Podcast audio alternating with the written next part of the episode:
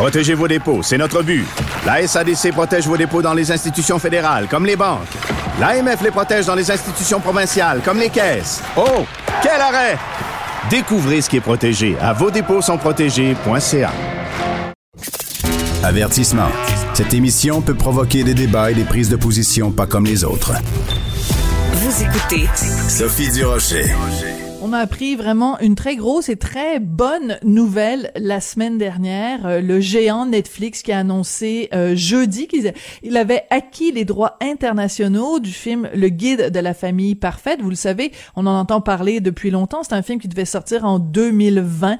Donc, le prochain film de Ricardo Troggi, son septième film. Alors, c'est assez particulier la façon dont ça va se passer. Si j'ai bien compris, euh, le film va sortir ici, au Québec, au Canada, et va sortir en même temps sur Netflix, mais à l'international. Et va être diffusé sur Netflix Canada un petit peu plus tard, euh, après la sortie en salle ici.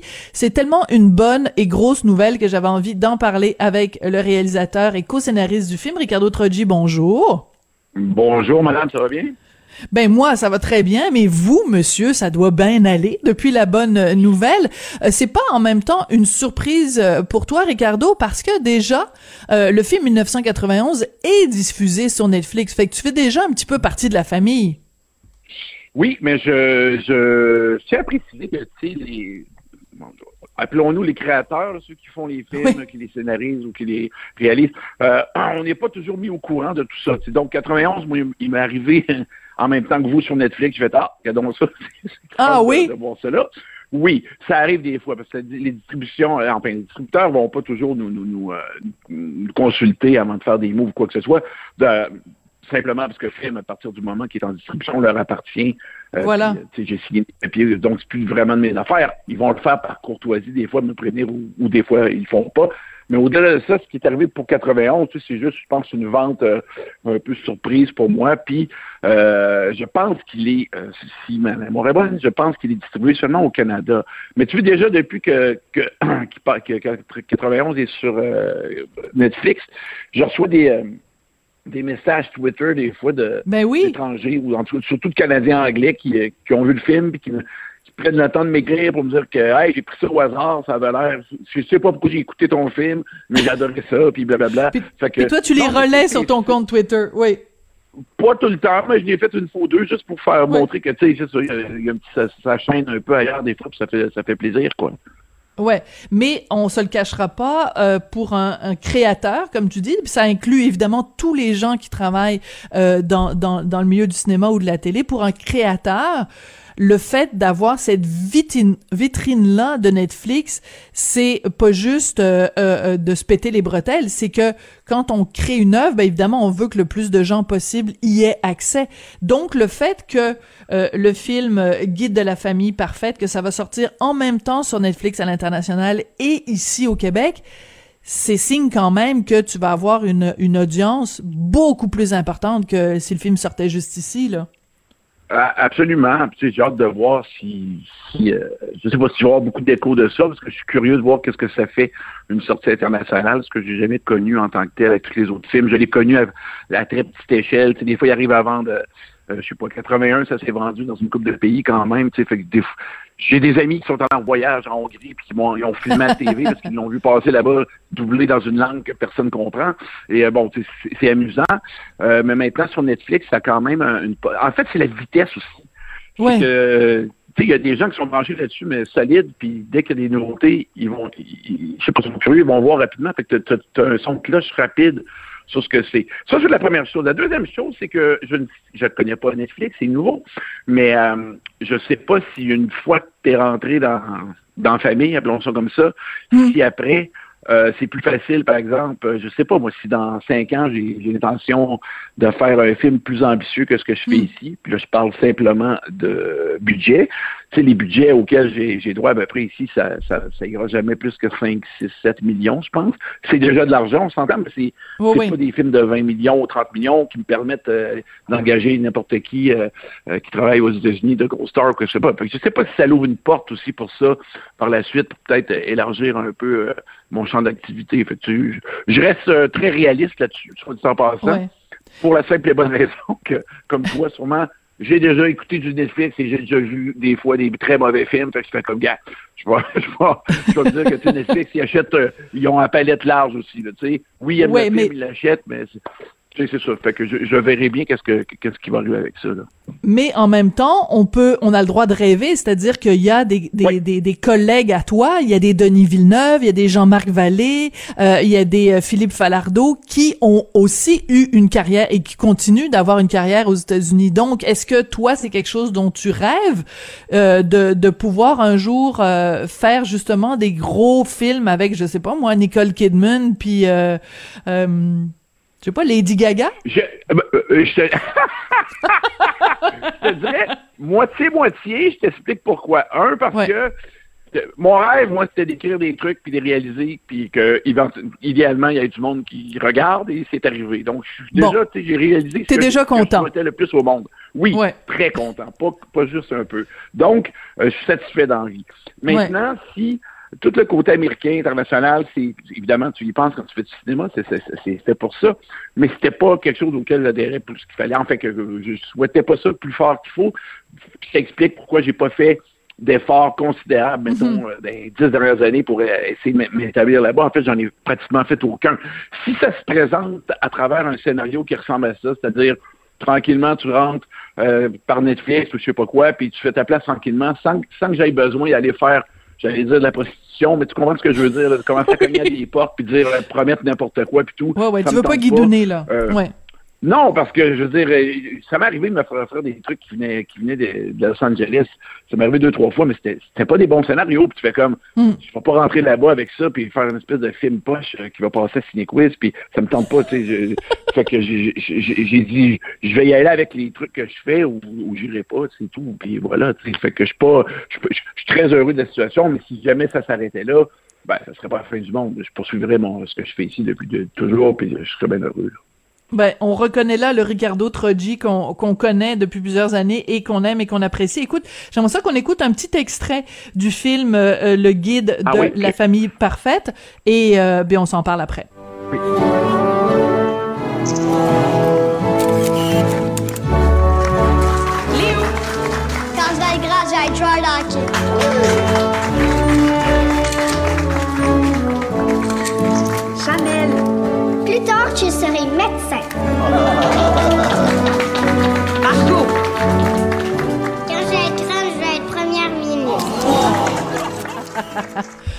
Alors, c'est un film sur un, phénomène, euh, il n'y a pas vraiment de, de, de, de terme français, donc euh, je vais utiliser le terme anglais du over-parenting, les parents hélicoptères qui sont omniprésents dans la vie euh, de leurs enfants. Donc, le scénario, c'est Louis Morissette, c'est toi, c'est François Havard et une quatrième personne dont j'oublie le nom. Jean-François Léger. Euh, c'est pas moi qui ai fait le scénario à base, c'est les trois autres personnes dont on vient de nommer les noms. Euh, moi, je suis rentré dans le projet quand il y avait déjà une première version, puis comme je fais à chaque fois, ben, j'apporte certains changements. Oui, parce que moi, j'ai un recul. Ça fait deux ans qu'il taponne sur un truc. Moi, j'arrive, je suis comme, ah, ben, est-ce qu'on peut peut-être faire ceci, cela? Puis, parce que je me souviens qu'au début, le scénario était très, très. Il, tapait fort euh, sur, la tête, en tout cas, de certains aspects de ce sujet-là. Puis j'ai essayé de modérer un petit peu les choses. Ça a été ma, ma, ma contribution, je dirais. Puis bon, quelques scènes ici et là. Mais sinon, euh, c'est ça, c'est l'écriture des Tour Boys que, que vous allez voir. D'accord, mais euh, c'est intéressant parce que tu dis les gars travaillent depuis deux ans sur un projet, toi sur le scénario, toi t'arrives évidemment avec ton regard extérieur, puis tu me dis que tu l'as tempéré et ça me surprend de toi Ricardo Troggi parce que euh, on le sait dans tes films euh, qu'on a vu à quel point tu peux justement être le petit tournevis qui fait mal dans la plaie avec un humour grinçant mais toujours sympathique. T'aurais pu justement les laisser aller en tapant très fort. Pourquoi tu as voulu les modérer? Euh, tempérer, c'est plus dans la dans la répétition et la redite. C'est-à-dire quand ah, tu as déjà fait l'exécution, la, démonstration de quelque chose, puis que les gens ont compris, tu n'as pas besoin de la faire deux, trois fois. Fait des fois, ça arrive quand tu veux vraiment t'insistes sur un, message ou un, sujet à travers l'écriture de scénario que tu as tendance à te répéter deux, trois fois, puis ça prend quelqu'un qui s'arrête qui va dire, écoute, je pense qu'après la première demeure, on l'avait compris, cette affaire-là, on peut aller ailleurs après. Fait que c'est juste des ajustements de ce type-là -là, qu'on fait à ce moment-là. D'accord. Alors, Ricardo, je peux pas m'empêcher de te poser la question parce que ça a été euh, un dossier qui a vraiment ébranlé le Québec dans ses fondations. Pour ou contre le popcorn dans les cinémas? le popcorn gate l'avais-tu venir? Non, moi, moi, mon problème, c'est que j'en prends pas souvent. Puis ça n'a rien à voir avec euh, je veux pas déranger les gens ou quoi que ce soit. Je suis capable d'endurer du monde qui mange du popcorn. Puis je pense que les gens, en général, savent euh, quand s'arrêter, puis euh, quel genre de grosseur de bouchée prendre. Non, moi, mon problème, c'est que je, mets des M&M dedans en plus. Donc, ça devient ah. vraiment un cocktail. Ah non, c'était écœurant, c'est super bon. Tu mets des M&M dans ton popcorn? Sucré-salé? Oui, du popcorn sans beurre, sans beurre, parce que là, ça devient dégueulasse. Tu le prends bien sec, là un peu salé et tu mets des M&M là-dedans, puis écoute, ça devient ça, c'est ça, c'est un party. Mais normalement, j'ai terminé de le manger après preview, fait que je dérange personne. Mais la raison pour laquelle le, plus sérieusement, la raison pour laquelle je t'amène sur ce dossier-là, c'est que la semaine dernière, quand le gouvernement a annoncé que les cinémas allaient rouvrir le 26 février, il y a différents propriétaires de salles, pas juste M. Monsieur Goudzo, mais d'autres aussi qui ont dit, écoutez, si vous nous permettez pas de vendre de la nourriture, ben nous, notre argent, on le fait avec le popcorn puis les liqueurs puis la, la réglisse rouge. Si vous nous permettez pas ça, on rentrera pas dans notre argent. Est-ce que pour toi, ça a été une surprise d'apprendre à quel point finalement, dans les cinémas, la portion cinéma, c'est pas avec ça qu'ils font de l'argent? T'as été surpris? Euh, oui. Ben, je veux dire, comme toi, tu rentres dans un cinéplex de 18, salles, immense, ventilation, chauffage. Tu sais, ça sent que ça coûte cher. Puis ça arrive souvent que dans une salle, on est 14, on est, tu sais, des salles de 400 ben plein là, c'est pas, c'est pas, c'est pas la, la norme pour moi quand je donc, tu sais, je, je, pensais pas que c'était à ce point-là. Euh, honnêtement, je pensais que, je sais pas, je me, disais que euh, oui, le popcorn, ça aide. En fait, c'est un plus, c'est un boni, mais au point que ça soit nécessaire, parce que euh, effectivement, il n'y a pas seulement M. Bouzeau, il y a d'autres propriétaires qui ont dit, moi, ça marche pas, le sans ça. sais, fait que j'ai fait... Ah, d'un côté, ça me ça me réjouit un petit peu, parce que je me dis que, finalement, sont pas des pas des multimillionnaires qui font de l'argent sur notre dos tout le temps. Je veux dire, ils, ont besoin d'un bon fond de roulement pour que ça fonctionne. Fait que je sais pas, moi je prends pour eux dans la mesure où euh, euh, c'est mes collaborateurs, tu sais, fait que je veux dire, je vais, je, vais, pas, euh, pas, cracher dans la main qui me nourrit, donc j'embarque avec eux dans, dans leur truc, mais tu sais, j'ai jamais vu de livre de compte d'un cinéma. Donc, j'y crois sur parole à, ce stade-ci, de la même façon que tu le fais. Mais bon, est-ce que je pense que c'est vrai, du moins en tout cas, parce que sinon, il ne serait pas autant que ça, je peux pas croire. Là. Ouais. Donc toi, le film va sortir à quelle date exactement? Est-ce que tu peux nous dire à telle date on va pouvoir aller voir euh, le guide de la famille parfaite? Parce que ça a été remis, on l'attendait en 2020, puis là il est arrivé quelque chose. Je pense que ça s'appelle le corona coronavirus, hein? Je pense que c'est comme ça que ça s'appelle. J'ai pas entendu parler de ça, moi. ben, il paraît. Il paraît. non, moi, euh, j'ai, euh, j'ai, entendu le mois de juin pour l'instant, mais c'est ça peut encore changer dépendamment, euh, dépendamment justement de, de, cette fameuse pandémie ou je sais pas quoi. Là, fait que il visait juin, ça c'est il y a un mois. Maintenant, qu'est-ce qui va arriver, je sais pas. Est-ce que tu fais plus d'argent euh, toi, comme euh, comme réalisateur, collaborateur au scénario, est-ce que ton ton tes émoluments sont plus importants quand le film est diffusé chez Netflix? C'est-à-dire, est-ce qu'une partie de ton salaire dépend des ventes du film? Oui? C'est la première fois de ma vie que ça arrive que rendu à hein? l'étape de distribution. On se comprend. Moi, seulement, je reçois un salaire. Je reçois, maintenant, je suis rendu assez établi pour avoir une petite part producteur euh, aussi. Euh, mm-hmm. c'est tout des trucs qui se délent. C'est comme dans tous les milieux. Euh, mais ça a toujours été un, un, un, nom formel de la part de à partir du moment qu'on rentre en distribution. C'est-à-dire, peu importe combien le film fait. Tu sais, je me souviens au début quand quand j'ai fait horloge biologique en 2005, je pense, j'ai des amis de Québec qui m'appelaient parce qu'on était rendu à 4-5 millions, puis on était comme, ah, mon Dieu, tu dois être millionnaire. Puis, je dis, non, non, je, je touche pas un sou à ça. Moi, ça, ça c'est les distributeurs et les propriétaires de salles. Mais tu sais, il faut comprendre que j'ai déjà été payé en avance. Puis ça. C'est ça. En fait, on soulève ce problème-là quand on a des films à succès. Dans mon cas, ça m'arrive souvent. Donc, c'est une question qui se pose. Tu comprends? Mais pour la 90 des, des, des cinéastes au Québec, euh, font même pas le frais de ce que le film a ben, c'est ça. Donc, qu'il ait eu un bon salaire, ça suffit, tu comprends? Puis il se pose pas de questions pour la suite. Sauf que moi, je me souviens que. Je vais donner un exemple précis, quelque chose d'intéressant. Oui, vas-y. Euh, auquel, auquel j'ai jamais pensé en signer un, un, contrat de ma vie. Quand j'ai fait 1981, euh, bon, j'ai signé un contrat euh, qui, qui, me payait bien, puis tout, mais bon, encore là, j'avais pas le droit à aucun DVD de vente ou quoi que ce soit. C'est correct, c'est un peu la norme. on, a, on aurait aimé que ça change, mais je pense que Netflix va, va faire bouger ça. Mais là, je, je, poursuis mon histoire. Et donc, on a 81, on a eu certains succès. On sort 87, quatre ans plus tard, et euh, il y a un type du milieu qui me dit que quand on a sorti 87, l'été que j'ai sorti 1987, dans le même mois, ils ont loué 30 000 fois 1981. OK? À la, un film qui était déjà, je veux dire, sur une tablette, comme ça fait 4 ouais, ans. Qui, qui, qui, est passé, on n'a plus besoin, on fera plus d'argent que ça. Eh bien, non. Tu vois? Puis de, Hmm. de, ça, je n'ai jamais rien reçu. Puis c'est pas, encore une fois, je n'étais pas en manque de fric, je pense à Je suis juste, je trouve ça plate des fois de pas participer au, au party quand ça, quand, quand il y a du succès. C'est juste ça, tu comprends? Ben non, mais c'est un Donc, très euh, bon point, puis tu as tout à fait raison de le soulever, puis tout le monde comprend parfaitement que t'as été déjà payé ton salaire de réalisateur. Oui. Il reste que si euh, tout le monde s'en met dans les poches, et je, je dénonce pas, là, je suis pas anticapitaliste du tout, mais si tout le monde s'en met dans les poches, pourquoi toi t'aurais pas aussi un anan au bout du compte là? C'est la question. Ben, Donc tu es en train de me dire que pour Netflix, euh, pour ce film-là, oui, si le film est beaucoup beaucoup beaucoup téléchargé sur Netflix, ça va avoir un incitatif financier sur toi. Je, je, ben, j'ai déjà été prévenu que j'allais recevoir euh, une redevance. Je ne sais pas de quel ordre encore, mais euh, j'ai été prévenu de ça. Maintenant, je ne sais pas si ça va avec la, la, la, la popularité du film ou pas, parce que je pense que la, la façon dont il, il accumule, en fait, qu'il comptabilise le clic n'est pas la même que d'autres euh, que d'autres Mhm. plateformes. C'est-à-dire que je pense dès que tu fais clic, puis si tu écoutes une minute, c'est considéré comme tu as écouté le film versus d'autres plateformes que faut que tu en aies écouté plus.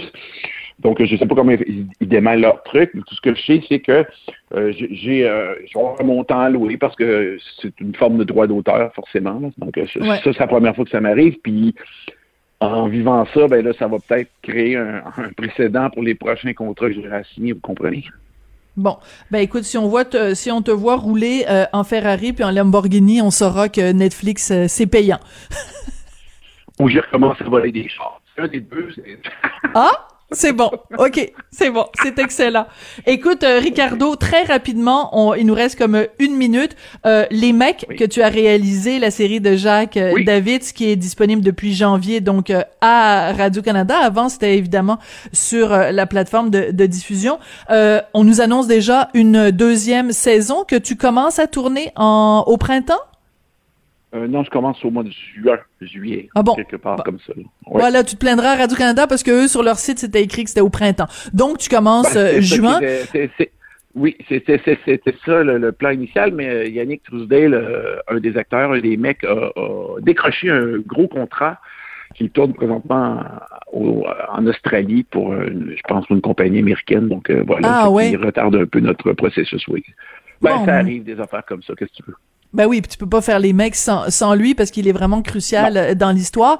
Et donc, euh, c'est comment euh, tourner en, en COVID? C'est-tu le fun ou c'était comme faire l'amour avec quatre condoms? C'est à peu près ça, oui, c'est pas... Ouais. c'est pas- soit, soit tu fais l'amour beaucoup de fois, ou soit tu le fais une fois puis tu ressens rien. Non, je veux dire, c'est euh, pas l'idéal. C'est pas l'idéal. Écoute, c'est pas l'idéal, mais en même temps, euh, je garde mon emploi, je travaille, fait que je me j'en reviens. C'est juste que 13 heures avec ça dans la face, dans ce temps-là, je me mets rapidement à penser aux, gens qui travaillent dans les hôpitaux, euh, Voilà. ou même à ma dentiste qui passait avec ça, puis je fais comme, bon, écoute, c'est à mon tour, là, mais ça durera pas toute la vie, fait que c'est pas, c'est pas la fin du monde, mais c'est désagréable. Voilà. Bon, Ricardo, merci beaucoup. C'est toujours euh, sympathique de te parler. Ricardo Troggi, donc euh, réalisateur de plein de films, 1980, 1987, 1991. Et là, le géant Netflix, donc, qui achète les droits internationaux de son septième film, Le Guide de la famille parfaite, avec euh, Émilie Bière et Louis Morissette, entre autres. On a très hâte de voir ça en juin. Merci beaucoup, Ricardo. Merci beaucoup, Sophie. À bientôt. Grazie mille, ci vediamo. Ciao.